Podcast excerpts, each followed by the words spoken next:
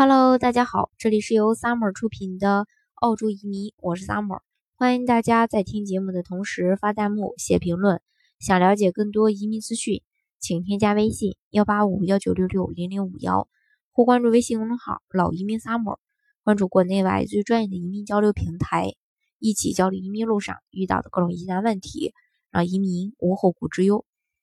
那。南非全球市场研究机构新世纪财富发布的报告称，去年全球富人最青睐的移民目的地前三位，呃是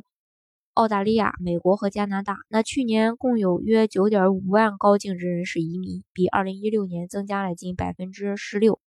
二零一七年移民到澳大利亚的高净值人士人数达到一万人，是全球之最。报告称啊，澳大利亚的地理位置是。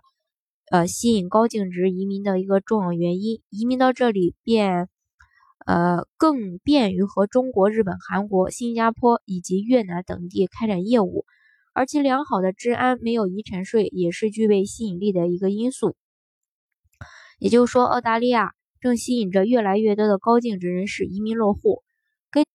当然了，这个澳大利亚良好的治安呢，也成为一个具有吸引力的因素。在报告中啊，澳大利亚被评为世界上对女性来说最安全的国家。报告称，女性安全是衡量一个国家长期财富增长潜力的最佳方法之一。从历史上看，财富增长和女性安全水平的关联性高达百分之九十二。全球十大女性最安全的国家有澳大利亚、马耳他、冰岛、新西兰、加拿大、波兰、摩纳哥、以色列、美国和韩国。报告称，这些国家大多数都在过去一二十年中经历了强劲的财富增长，大部分都是高净值人士喜爱的移民目的地。另外呢，从税收角度来说呢，澳大利亚没有遗产税。澳大利亚经历了卓越的经济增长，毫无疑问的对移民的信心和商业机会产生了影响。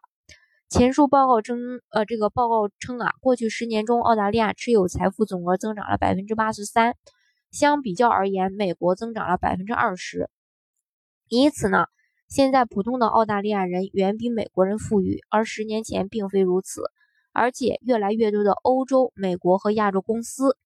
在澳大利亚开设分支机构，这就推动这些公司的负责人因工作迁移到澳大利亚生活。在排行榜中，位居前三位的澳大利亚和加拿大的人口密度都很低。报告称，人口密度低意味着该国在贸易和资源方面对其他国家的依赖度比较低。同时呢，国内土地和资源的竞争较小，浪费和污染也较少，并且有更广阔的户外空间，这些都非常有助于当地人生活质量的提高。不过呢，澳大利亚联邦统计局去年十二月发布的数据，二零一六到二零一七财年，澳大利亚。境外净移民数量多达二十四点二十点二十四点五四万，同比增长了百分之二十七。同期呢，澳大利亚人口增加三十八点八一万人，达到了两千四百六十万，人口增速为百分之一点六，远高于印度、中国、加拿大、新西兰和美国等等。那有分析称啊，移民人数和人口的快速增长，成为今年澳大利亚啊这个。大选的重要议题。那除了澳大利亚、美国和加拿大，二零一七年全球富人最青睐的移民地还包括，呃，这个，呃，阿拉伯呀、加勒比沿海的国家呀等等，以色列、瑞士、新加坡等等。嗯，那么呢，我也具体先从环境来跟大家分析一下这个澳大利亚的这个自然环境。澳大利亚。南部的气候比较宜人，在悉尼、墨尔本有很多当日可往返的景点。在此呢，夏天可以享受阳光浴，冬天可以畅快滑滑雪的这个乐乐趣。冬天呢也不是很冷，悉尼附近大概十五摄氏度左右。澳大利亚北部气候大致分为雨季和干季，干季是从四月下旬到十月中旬，雨季是。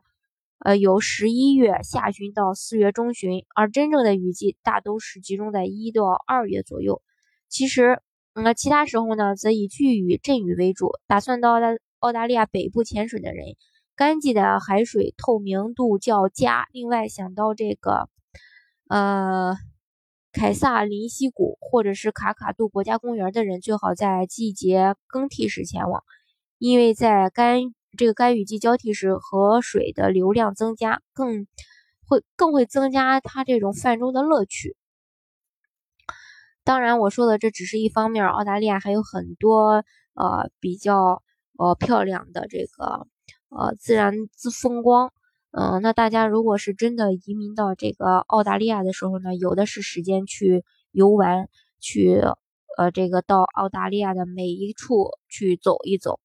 好，今天的节目呢就给大家分享到这里。如果大家想具体的了解澳大利亚的移民项目的话呢，欢迎大家添加我的微信幺八五幺九六六零零五幺，或是关注微信公众号老移民 summer，关注国内外最专业的移民交流平台，一起交流移民路上遇到的各种疑难问题。让移民无后顾之忧。